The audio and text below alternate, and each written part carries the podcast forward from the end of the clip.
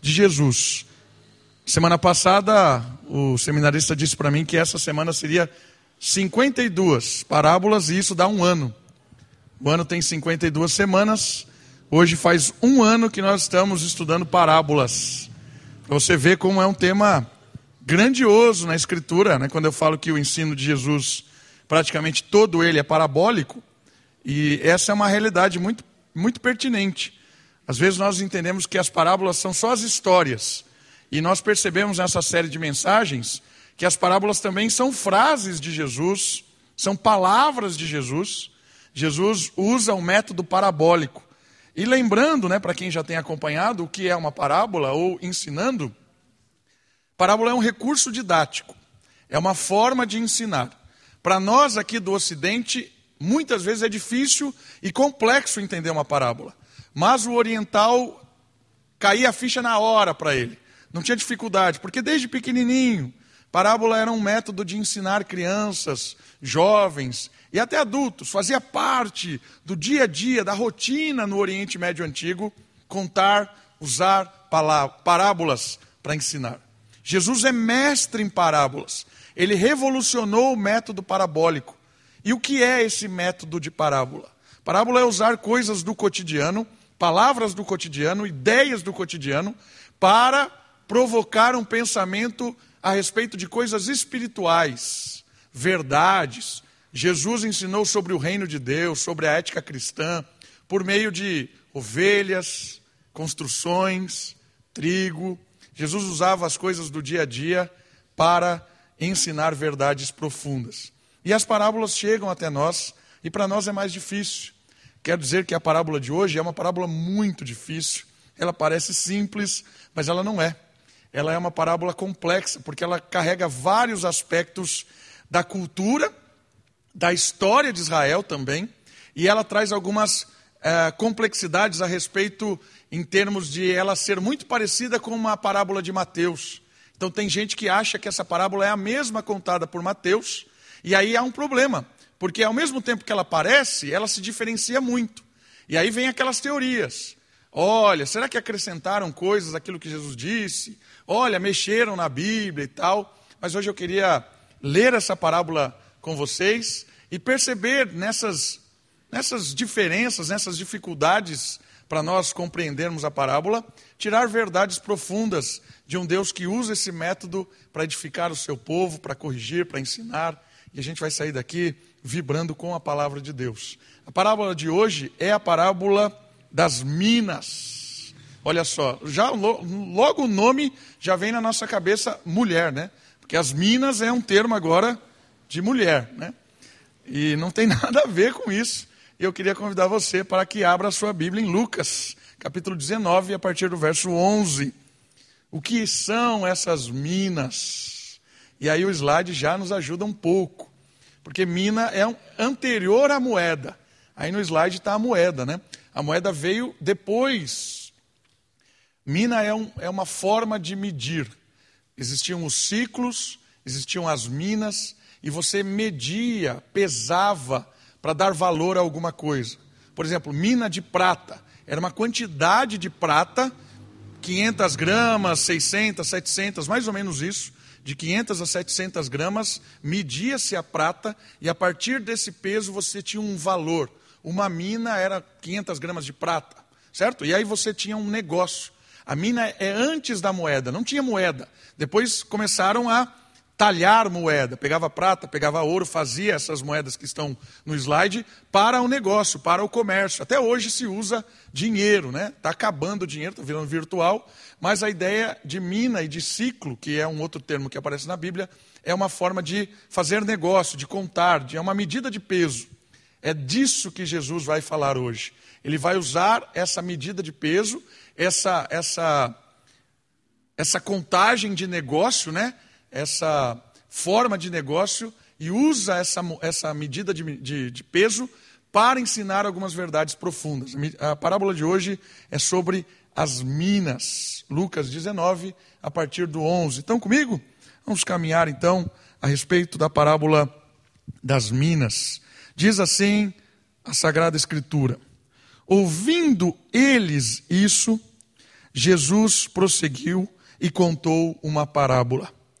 Por estar perto de Jerusalém e por eles pensarem ou terem a opinião de que o reino de Deus se manifestaria, seria estabelecido, seria revelado imediatamente. E disse: Um homem nobre partiu para uma terra distante, a fim de ser feito rei e depois voltar. E chamando dez servos, deu-lhes dez minas. Então, uma mina para cada servo, uma quantidade de recurso. E disse-lhes: negociai-as até que eu volte. Mas os seus concidadãos o odiavam e enviaram atrás dele uma delegação dizendo: Não queremos que este homem reine sobre nós.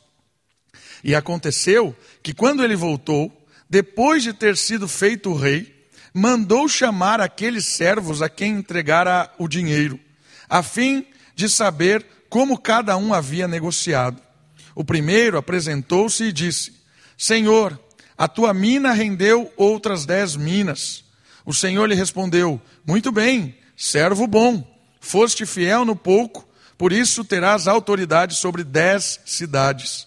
Veio o segundo e disse: Senhor, a tua mina rendeu outras cinco minas. A este também respondeu: Da mesma forma, tu recebes cinco cidades. E veio outro dizendo: Senhor, aqui está a tua mina, que guardei num pano, pois tive medo de ti, porque és homem severo. Tomas o que não deste e colhes o que não semeaste.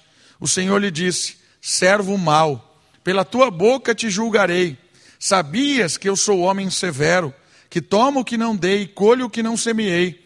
Por que então não puseste o meu dinheiro no banco? Então, quando voltasse, eu o teria retirado com juros. E disse aos que estavam ali: Tirai-lhes a mina, dai ao que tem dez minas. Eles lhe responderam: Senhor, ele já tem dez. Pois eu vos digo que a todo o que tem, mais lhe será dado, mas ao que não tem, até o que tem lhe será tirado. Quanto, porém, aos meus inimigos, que não quiseram que eu reinasse sobre eles, trazei-os aqui e matai-os na minha frente. Olha que história, que parábola provocativa. O papo de hoje, a parábola de hoje é um papo sobre o reino de Deus. Jesus aqui quer usar essa parábola para ensinar sobre o reino. Olha comigo no slide. Depois da parábola do publicano, que foi semana passada, do publicano e do fariseu, lá da oração, Jesus passa por Jericó, em direção a Jerusalém. Que Jesus chegou em Jericó, está passando pela cidade de Jericó e está indo para Jerusalém. Na cidade, na entrada da cidade, ele cura um cego e depois tem um encontro com Zaqueu. Essas informações que acontecem antes, que precedem a parábola, são importantes para o que vai acontecer aqui. Então Jesus está caminhando, ele contou aquela parábola a respeito do fariseu e do publicano, e aí levantou a esperança dos pecadores, porque o publicano poderia ser salvo, o publicano poderia encontrar a graça de Deus, e aí houve esse despertar nos povos. Jesus chega ali em Jericó, na entrada de Jericó, ele ouve aquela, aquele, aquela pessoa que tinha deficiência visual gritando, eu quero sua ajuda e tal, né? Você que é filho de Davi. E aí Jesus chega até ele, pergunta o que ele quer, ele quer ser curado, Jesus cura ele, as pessoas são impressionadas. E aí Jesus continua a sua caminhada e ele tem um encontro com Zaqueu. Zaqueu que era um publicano. Olha que interessante. A parábola havia sido contada e aí agora há um encontro com o publicano. E ali tem um publicano que se arrepende um publicano que entende o Evangelho, publicano que se entrega a Cristo, recebe o perdão dos pecados, tem um renovo. E aí eu queria que você percebesse o versículo que fala desse renovo no final da história aqui de Zaqueu. Olha só, finalzinho do 18.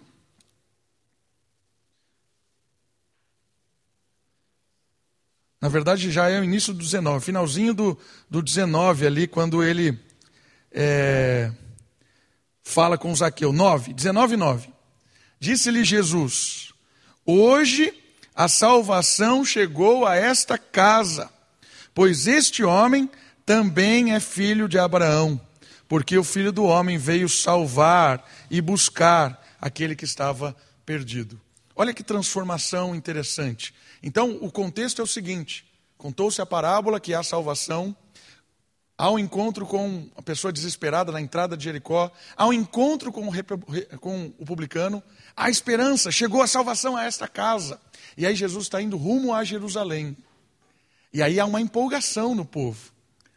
A parábola das minas é contada durante a conversão do cobrador de impostos e a empolgação do povo que, que vibrava com o Messias. Pensa comigo.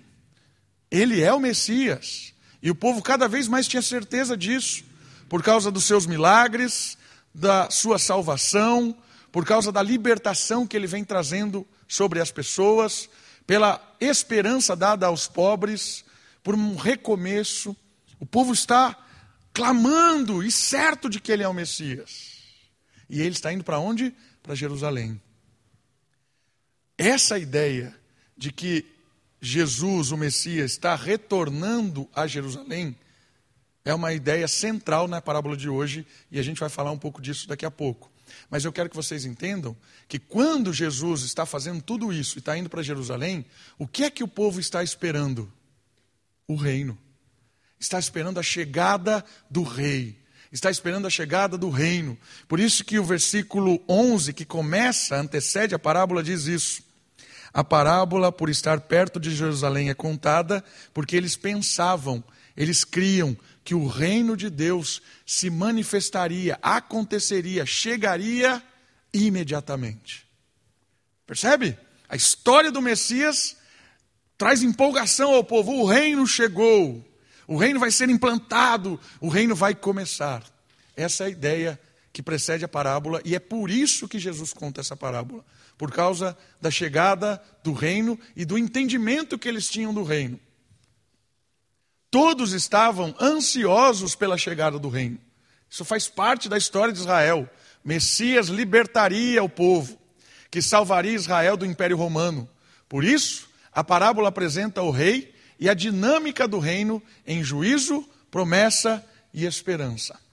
Essas três palavras estão embutidas nessa história: juízo, promessa e esperança.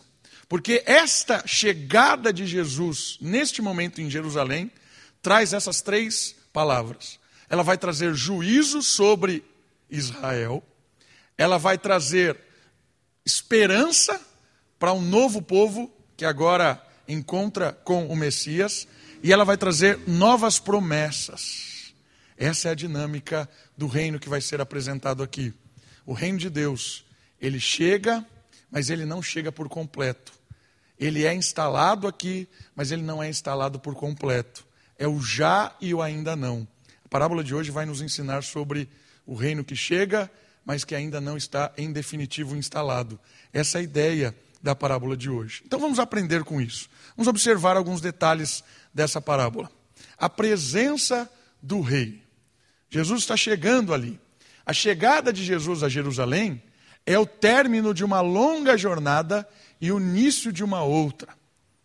Jesus chegar em Jerusalém é um término de uma promessa, é o término de uma jornada, mas para o início de outra. É o retorno do Senhor ao templo, a volta de Deus a Sião.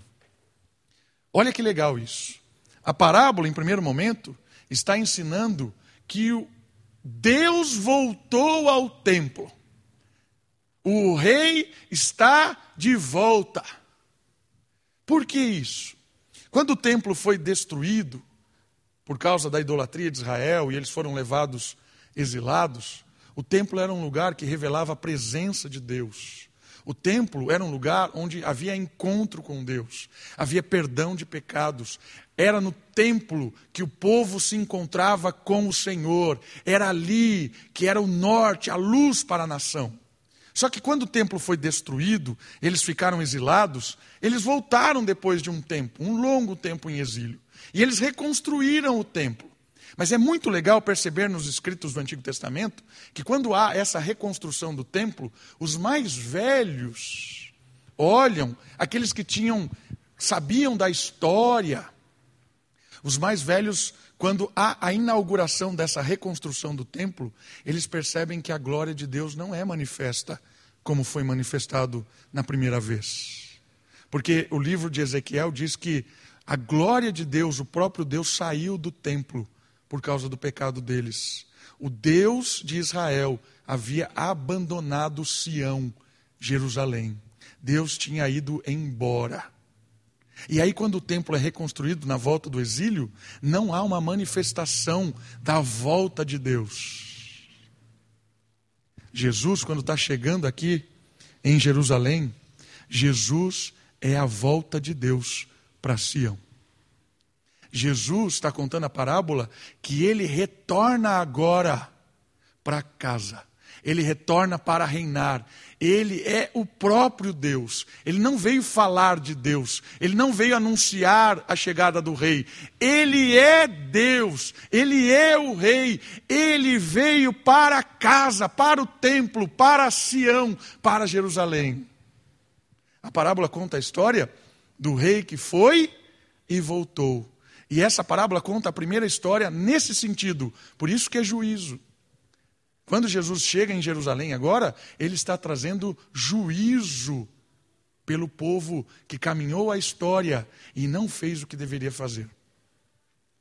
Os servos da parábola, existem servos bons que ganharam as minas, existe um servo mau que não quis, né? guardou.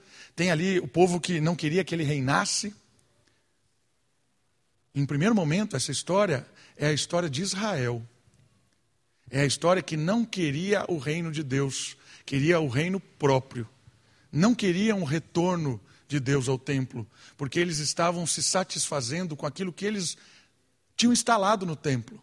O templo tinha virado um negócio, tinha virado próspero, tinha sido algo abençoador para eles. E o povo passava fome, e o povo estava assolado em pecados, mas eles, os fariseus, os líderes religiosos, se aproveitavam disso. Por isso eles não queriam que Jesus voltasse. Não queria que Deus voltasse ao templo. E quando Jesus se apresenta ao templo e ele chega montado, né, numa jumentinha, coroado como rei, ele é anunciado como rei, ele é morto como rei, o rei está de volta. Mas eles não queriam o rei. Olha que fantástica a história. É uma história de juízo. Em primeiro momento, essa parábola é uma parábola de juízo. Por isso que ela é diferente da parábola de Mateus. A parábola de Mateus, que às vezes as pessoas confundem, acham que a parábola das minas e dos talentos são as mesmas, é a mesma história, a mesma parábola, não é. Porque a história de Mateus ela é contada depois de Jesus já ter chegado em Jerusalém. A história aqui das minas é contada antes. Por isso que a de Mateus fala da segunda vinda de Jesus. Essa história de Lucas fala da primeira vinda de Jesus. O primeiro ensinamento dessa parábola é a chegada de Jesus em Jerusalém. Dois textos muito legais. Deixe o seu dedinho em Lucas e abre comigo os dois últimos textos do Antigo Testamento. O primeiro deles é Malaquias. Antes de Mateus, Malaquias 3, de 1 a 3. O último livro do Antigo Testamento, antes do período do silêncio de Deus Malaquias capítulo 3, do versículo 1 ao versículo 3. Olha só o que diz a palavra de Deus.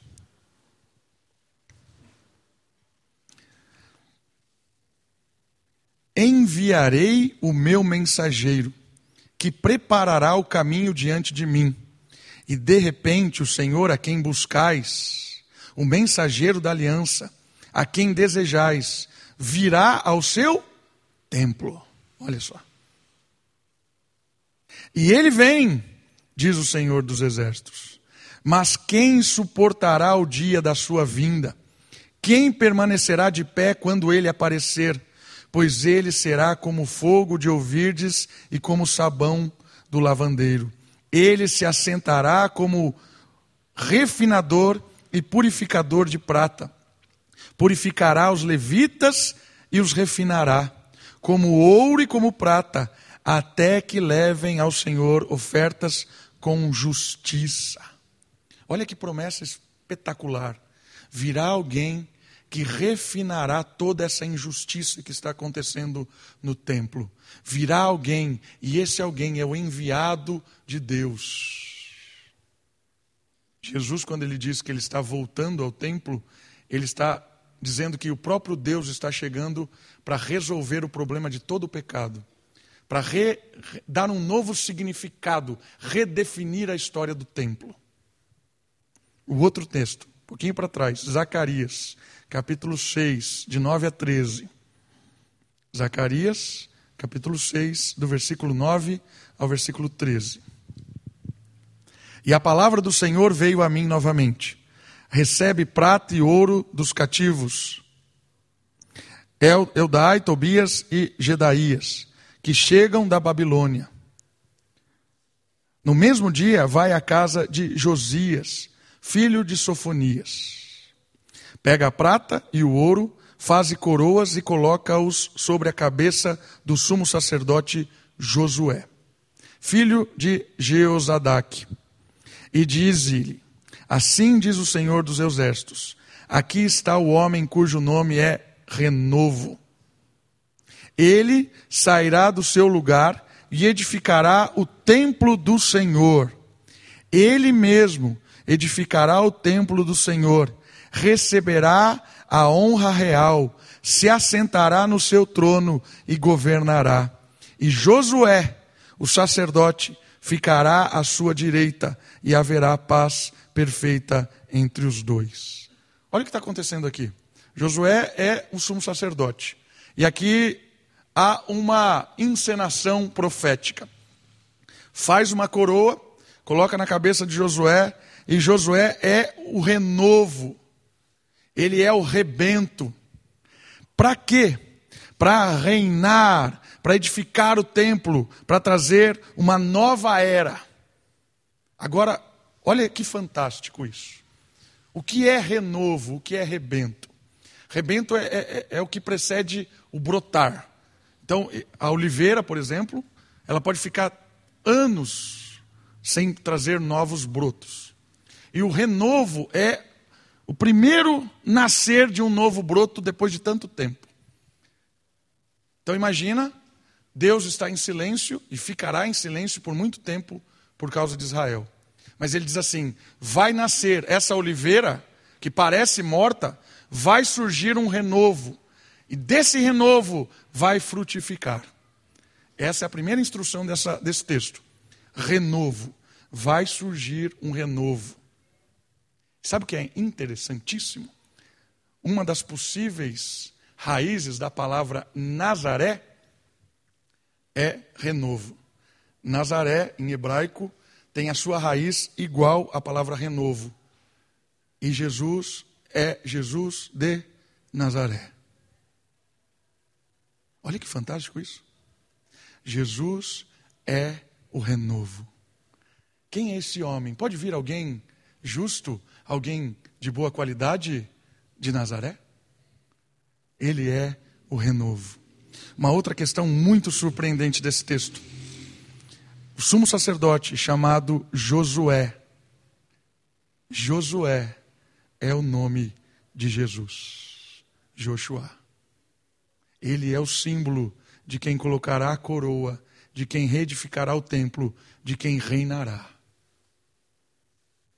Última profecia dada por Deus ao povo: Eu mandarei o renovo, eu colocarei a coroa sobre esse renovo, e ele transformará o templo, ele trará a minha glória de volta ao templo, e ele vai colocar um reino de libertação sobre Israel. Por isso que quando Jesus é identificado como o renovo, como o Messias, as pessoas se animam, se alegram. E essa profecia, essa parábola, melhor dizendo, é uma parábola que ecoa essa profecia. É a parábola que está contando da, do retorno do rei, da chegada de Jesus a Sião. Ele ali agora é coroado, ele agora recebe a identidade de rei, ele transformará o reino de Deus agora para todos os povos, e ele agora traz a glória para esse lugar.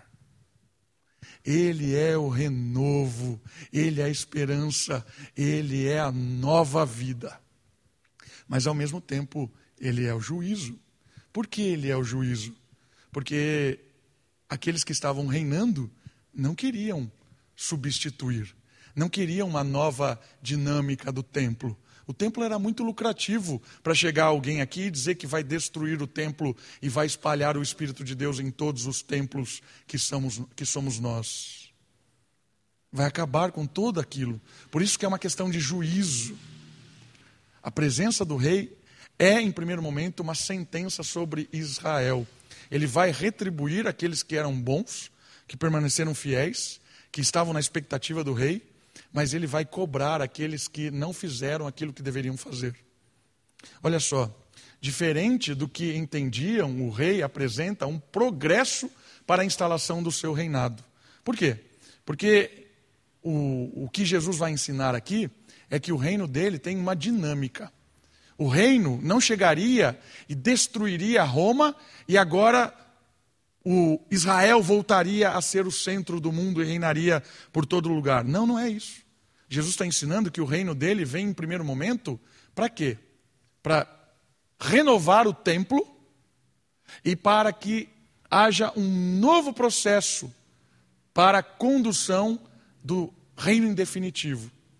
Então, o que Jesus está nos ensinando é que o reino vai ser inaugurado com a reformulação do templo mas não é ainda o reino definitivo.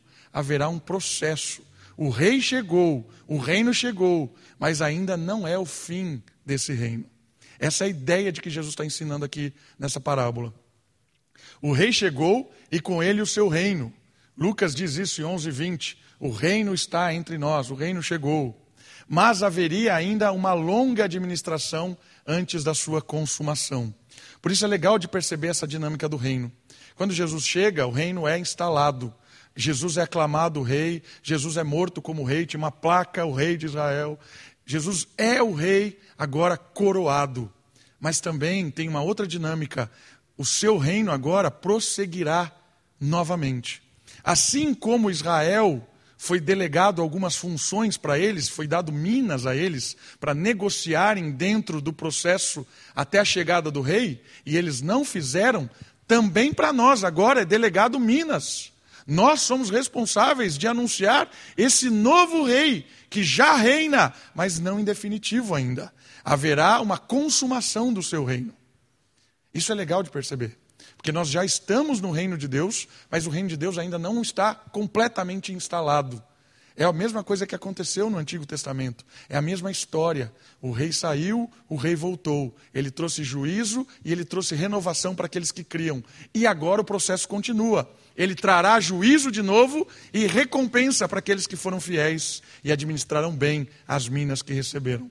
Percebe? Onde é que nós chegamos? Nós somos agora aquilo que Israel não foi. Nós agora temos a dinâmica das minas nas mãos e somos os mesmos servos que Israel foi. Como é que nós estamos administrando essas minas que estão nas nossas mãos? Nós vamos aplicar um pouco mais disso daqui a pouquinho. Mas eu queria que você entendesse plenamente essa história. O rei se manifesta em juízo e misericórdia. Isso aqui é muito legal. Porque, ao mesmo tempo que vem juízo sobre Israel ali, sobre os judeus, também há misericórdia. Há uma esperança, há um clamor, que é o arrependimento. Vocês também fazem parte, podem fazer parte dessa história. Vocês são chamados para a misericórdia. E essa história de misericórdia é muito legal. É muito legal mesmo. Você percebe Jesus agindo assim de diversas maneiras. Não, não vou entrar muito nessa história, mas para você ter uma ideia. Quando os fariseus acusam Jesus, na verdade acusam a mulher adúltera, Jesus está lá escrevendo na areia, certo? E eles vêm com uma acusação. Se você olha para o Antigo Testamento, tem uma promessa em Jeremias falando dos nomes escritos na areia. Os nomes dos pecados escritos na areia. E essa ideia de Jesus escrever na areia é uma ideia de misericórdia, não de condenação. Por quê? Porque Jerusalém é uma terra cheia de pedras. Tem muito mais pedra do que areia. Para você ter uma ideia, a praia lá na região de Jerusalém a praia naquele contexto, né, tem uma praia lá, eles tiveram que importar areia. Trouxeram areia de outros lugares para fazer a parte de areia, porque não tem muita areia em Israel, apesar de ter muitas pedras, né? apesar de ter deserto, é deserto seco. Areia, assim, é pouco.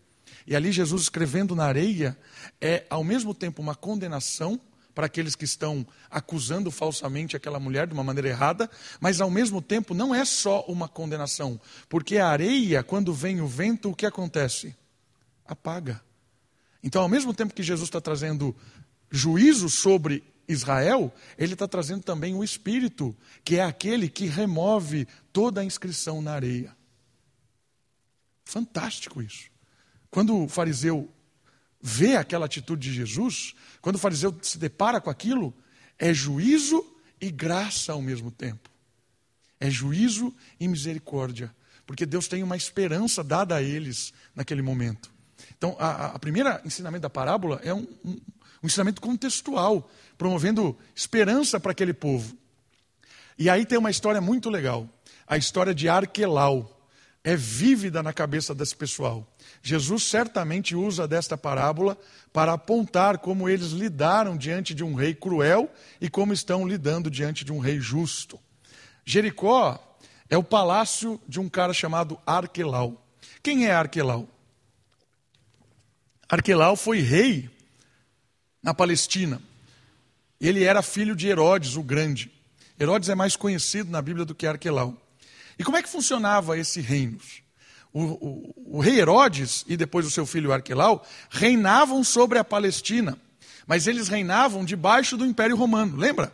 César é o rei. Nesse período aqui é César Augusto.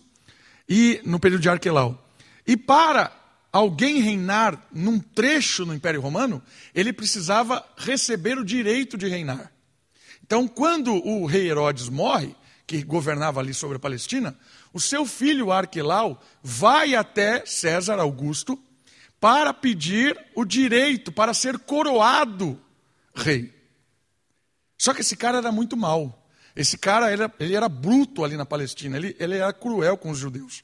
Quando ele vai com a comitiva para conversar com o imperador, para que o imperador o declare rei e ele volte e possa reinar na Palestina, uma comitiva de judeus vai até Jerusalém, ah, vai até Roma, para interceder, dizendo que ele era mau, para que ele não fosse rei na Palestina. Esse, esse pessoal não queria que ele reinasse. César Augusto, que era um imperador, todo imperador gosta de dar, às vezes, dar um, um jeito, né? Falou: ah, tá bom, ele não vai ser rei. Ele vai governar, mas não vai ser rei. Então, imagina como, como ficou a situação, né? O Arquelau ficou feliz da vida, porque ele era e não era rei, mas ele tinha poder. E os judeus ali, claro que iam se lascar. Né? Deu um tempo, ele matou cerca de 3 mil judeus numa empreitada só. Quando ele fez isso, uma revolta absoluta ali entre o, o, povo na Palestina. E aí fizeram uma comitiva muito maior, e aí foram até Roma falar assim, cara, né, cara, falou isso para o imperador, cara, imagina, ele morria na hora, né? Mas disse, meu, o cara tá maluco aqui. Esse Arquelau é completamente insano. E aí, aí o imperador, não, beleza, né, a comitiva foi grande e tal. Aí pegou o, o Arquelau e, e o exilou em Gália. Essa história aconteceu onde Jesus está. Quando ele conta isso, percebem na parábola tem algumas pessoas que eram contra. Uma comitiva vai até lá dizendo para que não para que não ordene ele como rei. Percebeu isso na parábola? Tem uma comitiva que vai lá dizer para que ele não seja coroado, para que ele não exerça. Jesus pegou essa história real de Arquelau e transformou ela numa parábola. E sabe o que é fabuloso? Ele está dizendo assim: vocês recusaram o reinado de Arquelau e fizeram de tudo para que ele não reinasse. Mas ele era mau. Mas agora vocês fazem o mesmo e querem o mesmo para um rei que é bom que é a esperança que vai trazer a justiça. Vocês seguem sendo as mesmas, as mesmas atitudes que vocês tiveram diante de um rei mau, vocês estão tendo agora diante de um rei que é bom. Então, o rei presente revela para nós, nessa parábola, que Deus está trazendo uma, um juízo sobre os judeus, sobre os fariseus, e também uma esperança, porque eles podem recomeçar e fazer parte do reino que chega. Esse é o primeiro, primeiro ensinamento da parábola. O segundo ensinamento é que eu também creio que essa parábola, como ela está ensinando do reino, que o reino chegou em juízo para Israel, ele chega agora também em misericórdia e esperança para todo aquele que crê. E nós estamos já vivendo o reino de Deus. Jesus foi coroado e Jesus subiu reinando agora do céu. Ele reina do céu e nós somos os seus súditos. Então é legal de perceber isso, que o reino está em vigor ainda. O período da igreja pode ser ainda muito longo. Não se engane com essas questões de que muitas vezes estão falando, ah, Jesus está à porta. A gente não sabe. Quando foi perguntado sobre isso, Jesus disse: Isso não compete a mim, isso compete ao Pai. Então o período da igreja pode ser longo. Podemos resistir ao reino como se fôssemos Arquelau, né? como se ele fosse Arquelau, na verdade. Percebe? A, a parábola serve para nós também. Nós podemos estar resistindo ao rei e ao reino dele como se fôssemos os judeus que resistiram a Arquelau. O ego humano é capaz de apresentar razões ilimitadas para que negamos, neguemos o rei sobre nós. Olha que ensinamento que traz para nós agora. O reino está inaugurado, o rei foi coroado, mas o rei ainda não voltou. O rei chegou, foi coroado, fez o que tinha que fazer sobre o primeiro povo, povo inicial, e o rei foi embora de volta. E a mesma história, eu voltarei para sentenciar novamente. O reino está aí, e o reino é delegado a nós, para que nós trabalhemos nesse reino. O que nós estamos fazendo diante desse reino? E aí vale para todo mundo agora. Porque o reino agora é universal, não é só sobre Israel, é um reino universal. E olha que legal. O ensinamento é: será que nós, como os judeus, também recusamos o reinar de Jesus sobre as nossas vidas? Porque o texto diz que aqueles que recusaram o reinar, aqueles que fizeram tramóia, aqueles que não quiseram que Jesus reinasse, o texto diz quando, porém, os meus inimigos que não quiseram que eu reinasse sobre eles, trazei-os aqui e matai-os na minha frente. É o último versículo da parábola. Olha que interessante. Haverá um juízo de Deus sobre todos aqueles que se recusam o reino dele. Assim como houve lá na Palestina um juízo sobre os judeus, agora há um juízo sobre todas as nações. Todos aqueles que negam o reino de Cristo, todos aqueles que se recusam a se submeter ao seu reinado, todos aqueles que querem ter as suas leis próprias, querem governar esse mundo, querem administrar a sua vida, querem cuidar das suas coisas independentes do rei, todos esses serão sentenciados como opositores do rei. Olha que sério isso. E o que é o reino de Deus então? Para que a gente possa entender um pouco mais. Esse reino de Deus que hoje governa é a sua ética sendo transmitida para o cuidado de todas as coisas. O homem, como diz aí o texto do slide, o homem faz de tudo para não se submeter àquilo que Jesus espera do nosso cuidado sobre as nossas oportunidades. Jesus quer que nós cuidemos da nossa família, cuidemos dos nossos negócios, cuidemos da igreja, cuidemos das nossas atividades, todas elas de acordo com as suas normativas, de acordo com aquilo que ele estabeleceu. Mas nós queremos o tempo todo administrar as nossas coisas que achamos que é nossa, da maneira que nós queremos. Será que nós não estamos agindo como os judeus agiram com Arquelau? Como os judeus agiram com o Senhor quando ele voltou, será que nós não estamos agindo dessa maneira quando nós recusamos obedecer ao rei em todas as áreas da nossa vida? E uma forma de fazer isso sutilmente é não querer que as coisas de Deus e as verdades de Deus e as direções de Deus estejam completamente inseridas nas nossas vidas. Tem uma área da nossa vida que Deus não reina. Lembra daquela história? Crer em Jesus como Senhor e Salvador? Nós cremos como Salvador. Mas será que nós cremos como Senhor? O que é Jesus como Senhor? Jesus como Senhor é aquele que diz para você como viver a vida, como cuidar das suas coisas, como administrar aquilo que você tem a oportunidade de administrar, seja um filho, seja uma esposa, um marido, um comércio, uma profissão, um cargo, uma igreja. Será que nós administramos conforme o rei espera, conforme o rei direciona, ou a gente administra, administra como a gente quer, como a gente acha, como a moda diz que deve ser, como os especialistas da época cantam para nós? Esse é um ensinamento muito profundo, porque o reino de Deus está em vigor. Nós somos os súditos, ou será que nós não somos os súditos? Será que nós somos os opositores? Aqueles que não querem que Jesus reine. E você vê isso facilmente em qualquer lugar que você for. Todas as vezes que há uma proposta de viver a vida sem Jesus, é um opositor do reino. Toda vez que há uma proposta de fazer algo que não é aquilo que Deus quer que seja feito, é um opositor do reino. Para você entender plenamente. Quando há uma proposta deliberadamente aberta para que legalize-se o aborto, isso é uma recusa aquilo que Deus diz.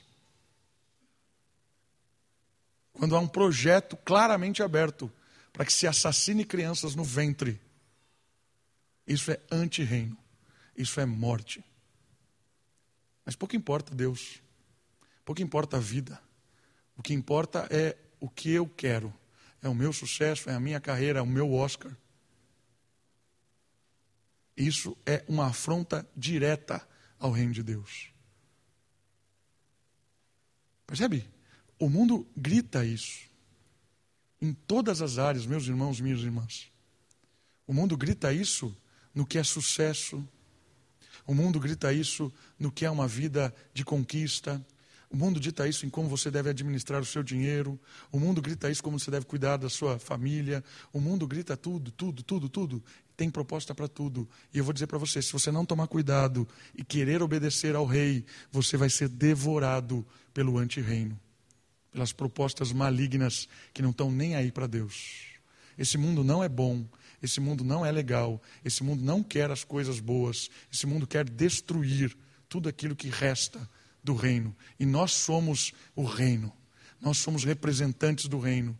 E Jesus manda a gente expandir esse reino.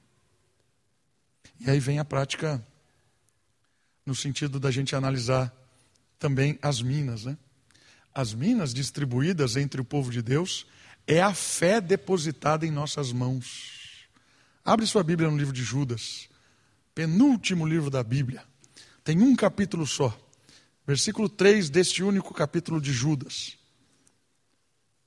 Olha só o que é a mina nesse texto, nessa parábola para nós agora. O que são essas minas delegadas? Versículo 3. Judas, antes de Apocalipse, versículo 3: Amados, enquanto me empenhava para vos escrever acerca da salvação que nos é comum, senti a necessidade de vos escrever, exortando-vos a lutar pela fé. Lutar pela fé, entregue aos santos, dada aos santos. A fé foi concedida a nós, de uma vez por todas. As minas na parábola são a nossa fé, nosso testemunho, a nossa vida com Deus. Como é que nós estamos administrando esta fé delegada a nós? Isso é muito sério. Devemos testemunhar dessa fé em um mundo hostil, as reivindicações do nosso rei, o conhecer da verdade e a consciência do serviço. Aqui é legal demais, porque quando eu percebo o que é a fé, e o que é a fé? A fé é algo da mente, é algo cognitivo, é uma convicção. A fé é você ter convicções, a fé é você ter certezas, a fé é você ter algum tipo de, de ensinamento. E a fé delegada a nós é a fé de que o reino chegou, A fé delegada a nós é que o perdão dos pecados foi oferecido. A fé delegada a nós é que Jesus morreu por nós. A fé delegada a nós é que ele ressuscitou e nos deu o Espírito. Essas são fés, são convicções, são, são é, ensinamentos que estão cravados aqui na nossa mente, experimentados por nós no nosso coração. Foi presente para nós e nos exorta a lutar pela fé. O que é lutar pela fé? É recebeu essas minas, recebeu essas convicções, apresente elas, negocie, multiplique, faça discípulo. O que é discípulo? Discípulo é aquele que imita o rei e, ao imitar ao rei, ensina outros a imitarem. É aquele que ama a Deus e ensina outros a amar ser discípulo e fazer discípulo. A fé é assim, mas a fé também é assim. A fé ela é na horizontal também. Ela deve ser expressa, lutada, porque a gente vai apresentando as nossas convicções para este mundo. E sabe o que é interessante? A fé são convicções que a gente às vezes não consegue provar.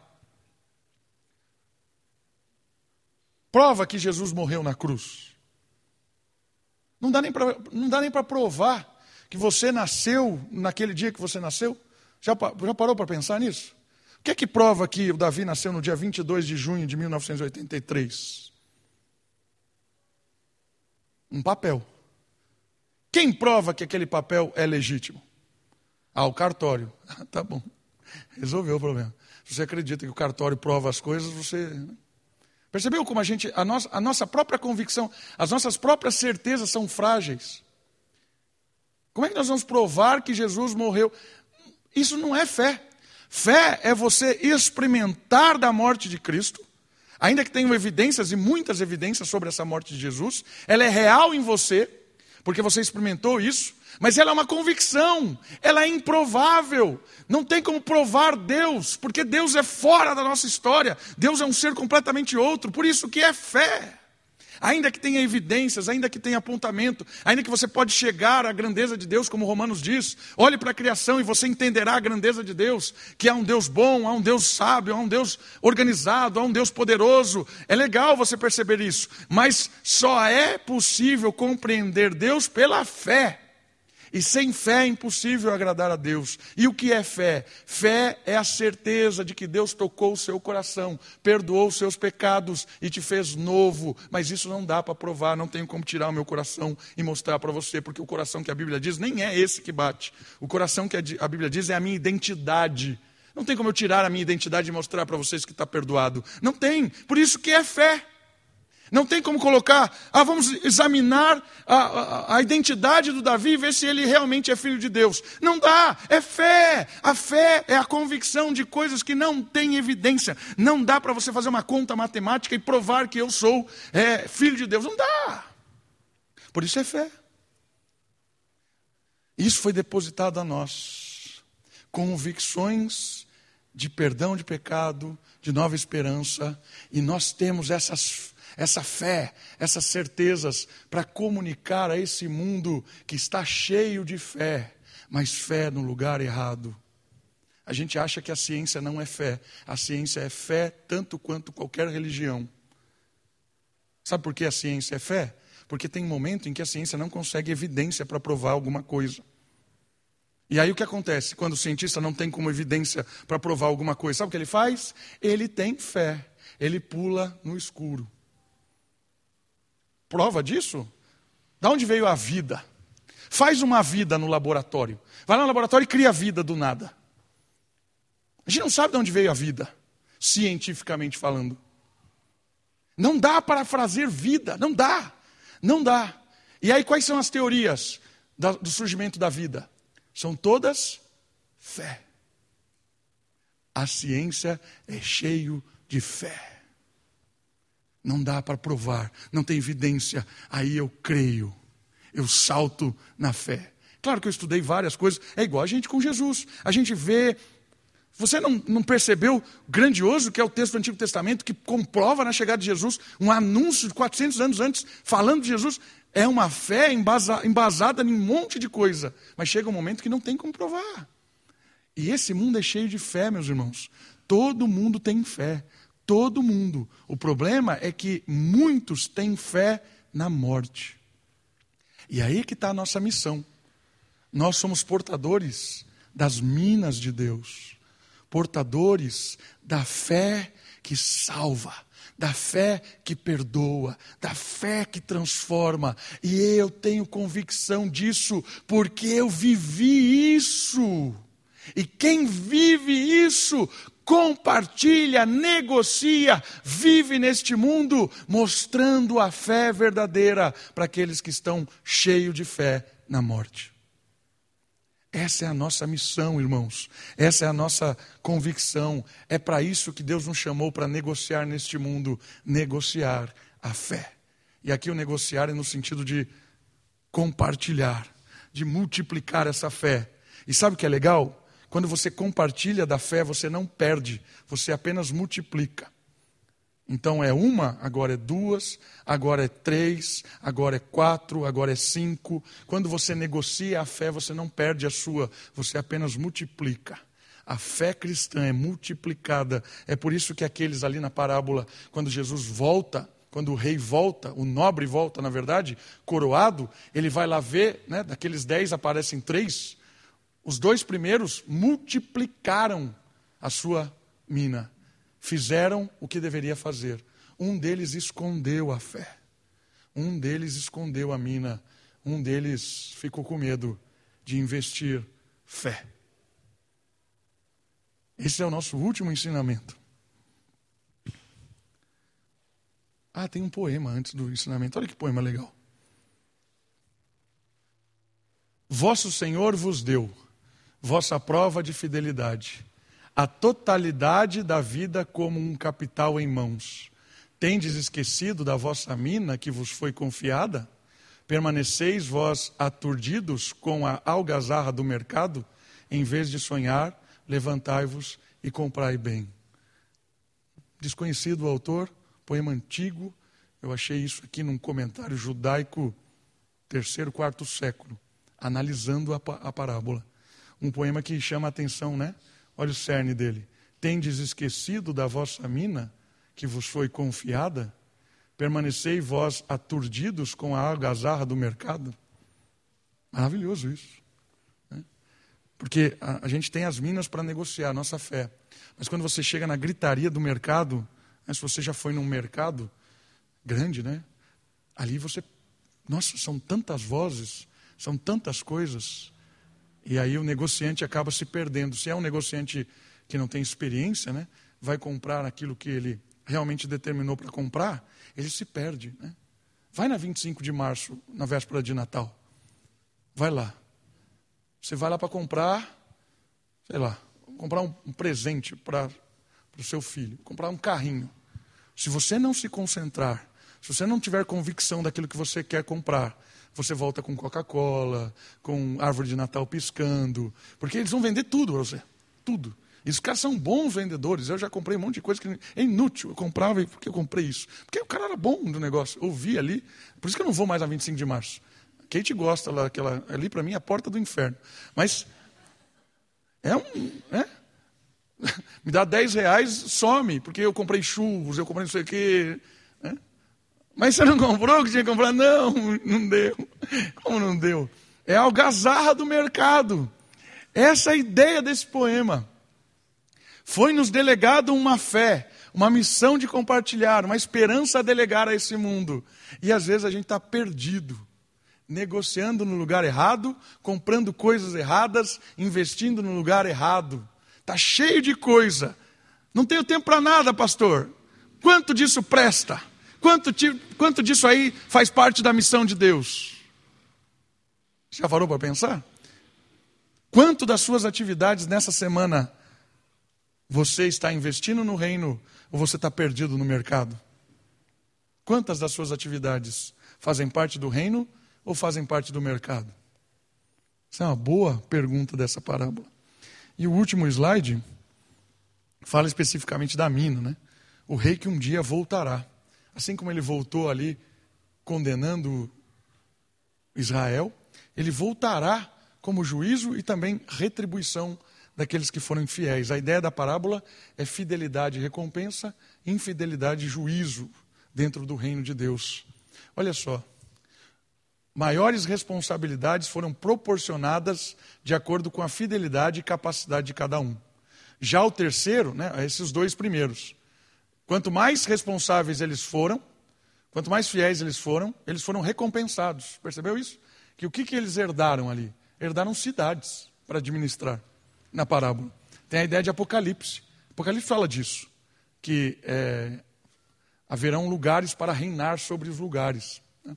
Então parece que aqueles que são fiéis recebem uma, uma, uma, uma responsabilidade maior de administrar, de cuidar. É o caso dos dois aqui da parábola. Já o terceiro, por não ter aumentado o seu depósito, perdeu todas as oportunidades de servir. Pecado da omissão. Perguntam: não, você vai tirar esse de um e dar para aquele que tem dez? Qual é a ideia? Aquele que não serve com um, não vai servir com nada. Não adianta dar dois para aquele que não serve com um. Não adianta. Ele não vai servir. O terceiro é um, um símbolo da omissão. O terceiro é um símbolo da negligência ao serviço. O terceiro é um símbolo da nossa comodidade. E eu creio que esse terceiro, ele é muito forte para nós e para os nossos tempos. Porque os nossos tempos são tempos de comodidade. Tudo é cômodo, tudo. Tudo é cômodo. Tudo beneficia a comodidade. Já parou para pensar sobre isso? Nós temos a tendência a ser acomodados. Só que no reino de Deus, com a missão de Deus, não tem como se acomodar. Não tem aposentadoria no reino. Não tem como ser acomodado. Porque se você parar de distribuir a sua mina, parar de distribuir a sua fé, parar de negociar aquilo que Deus te deu, eu tenho uma má notícia para você. Você está no lugar errado, no caminho errado. E aí é juízo. Se você tem vida, se você tem fôlego de vida, se você tem oportunidades, você tem minas, você tem a fé na sua mão. E aí vem também o temor temor de responsabilidade. Nós temos uma responsabilidade delegada por Deus, porque o que está nas nossas mãos não é nosso. O que está nas nossas mãos foi dado por Deus para uso passageiro, porque caixão não tem gaveta. Tudo que está na sua mão hoje vai ficar para a próxima geração. Como é que você vai deixar para a próxima geração? Você vai abençoar ou vai acumular para alguém desfrutar depois aquilo que você não desfrutou dentro do reino de Deus? É legal de pensar sobre isso, porque Isso mostra que ser do reino de Deus envolve uma luta, que é o texto de Judas. Lutai pela sua fé. No momento em que o crente decide viver uma vida de sombra e água fresca, está pronto para a morte. No momento que você disser assim, ah, não vou fazer mais nada, você está dizendo para Deus assim, acabou a minha missão, Espere, porque você vai morrer. Que acabou, não tem mais o que fazer. Acabou. Aposentados do reino são prontos para serem recolhidos para a eternidade. Porque Deus colocou na nossa mão uma responsabilidade. E isso é luta. Isso envolve luta. Se envolve a sua ação, a sua consciência, a sua dedicação, o seu, o seu amor pelas coisas de Deus por compartilhar da sua fé, por abençoar pessoas, por aproximar pessoas. Eu quero terminar isso, é, essa parábola, esse tempo nosso, tentando te dar algumas dicas práticas de como compartilhar da sua fé num mundo tão cômodo. O primeiro deles, o primeiro deles é: tenha amigos não crentes. tenha amigos não crentes. Como é que você vai fazer isso? Intencionalmente. E como é que você vai lutar para isso? Você vai buscar se relacionar com amigos não crentes. E buscar servir essas pessoas, para que elas conheçam o Evangelho por meio da sua vida, da sua família. Tente se envolver com pessoas que estão perdidas nesse mundo. Às vezes a gente fica só no nosso ciclo. A gente só sai com as pessoas da igreja, a gente só se relaciona com as pessoas da igreja. Isso é ótimo, bom. Mas essa, é, a missão se limita. Às vezes a gente só, só, só fica na nossa família. A gente só sai com as pessoas da nossa família, só tem relacionamento com os nossos filhos, com os nossos netos, com os nossos tios. Não tem relacionamento com as pessoas. Meus irmãos, a nossa missão é para o mundo. Então eu queria hoje te dar um, um despertar para mim, para você, de que nós precisamos nos envolver com as pessoas do mundo. Nós precisamos ter amigos não crentes para que nós possamos compartilhar da nossa fé. Pense em alguém do seu trabalho, da sua faculdade, do seu convívio. Quem sabe se aproxima dessa pessoa. Diga para ela que você está orando por ela. Convide ela para comer um, uma pizza na sua casa, um biscoito, sei lá que você gosta, não sei se você gosta de pizza ou de biscoito, está de dieta, come, come, lentilha na sua casa. Acho que a pessoa vai na hora se você oferecer. Come lentilha, vai ser espetacular. Né? Mas haja, haja. Haja intencionalmente, porque se você não fizer isso, você vai ser levado pela comodidade do nosso mundo. Essa é uma maneira. Uma outra maneira de lutar pela nossa fé, pense em cada oportunidade que você tem nessa semana de levar aquele assunto para apresentar o Evangelho. Então você está conversando com alguém, com seu vizinho, está falando do frio. Frio é tema pontual. Você tem que falar do frio essa semana. Se não falar do frio, você está fora da pauta da sociedade. Né? Como é que o assunto do frio pode levar para Cristo. É você que tem que saber isso, porque você conhece seu vizinho, você que conhece a pessoa que vai despertar esse assunto. Então, a consciência de que nós conseguimos levar qualquer assunto para comunicar da nossa fé. Qualquer assunto é possível para falar do Evangelho, do amor de Deus, mas tem que ser intencional. Essa semana eu vou aproveitar cada oportunidade, por mais sem noção que seja o assunto, eu vou tentar trazer a mensagem de Cristo. Está frio, né? Nossa, muito frio. Você tinha que ver ontem a hora que eu saí para ir na igreja. Pronto. Ah, você vai na igreja? Acabou. Você linkou o frio com a sua disposição de cultuar a Deus e você ali vai comunicar do Evangelho. A gente precisa ser intencional nisso, irmãos. Porque nós temos as minas dadas por Deus para nós. E assim como ele voltou a Israel, ele vai voltar. Ele vai julgar o antirreino, vai julgar os opositores do seu reino, vai cobrar aqueles que estavam com as minas e esconderam, e vai retribuir, vai abençoar, vai colocar sobre, sobre cidades, administrar responsabilidades aqueles que foram fiéis, comprometidos e envolvidos com a causa do Senhor. Vamos orar? Vamos agradecer a Deus, vamos louvar ao Senhor. Pai querido, muito obrigado. Obrigado porque o teu amor nos alcançou. Obrigado porque o Senhor, a sua história, a tua palavra é extraordinária. Nós conseguimos perceber que o teu evangelho vai penetrando todo, toda a história, todo o texto bíblico. O Senhor é aquele que veio sobre Israel, o Senhor é aquele que trouxe juízo, mas trouxe esperança. Nós hoje somos o teu povo, está nas nossas mãos. Ó Deus, que o teu Espírito nos dê sabedoria para levar da tua palavra, para envolver nos negócios da fé, nos negócios da fé de forma transformadora, que a gente possa obedecer a tua palavra, testemunhar o teu amor, viver neste mundo mostrando que o Senhor é o nosso Salvador, ó Deus. Nos dá oportunidades essas semanas, essa semana. Oportunidade de encontrar pessoas e intencionalmente compartilhar a nossa fé. nos dá oportunidade de termos amigos que não são crentes. E essas amizades nos ajude a compartilhar da fé, a mostrar do teu amor. Nos ajude, Deus, a olhar para o mundo e também desejar que o Senhor alcance esse mundo perdido, assim como o Senhor nos alcançou. Nós oramos, agradecemos, te suplicamos, no nome poderoso de Jesus Cristo. Amém.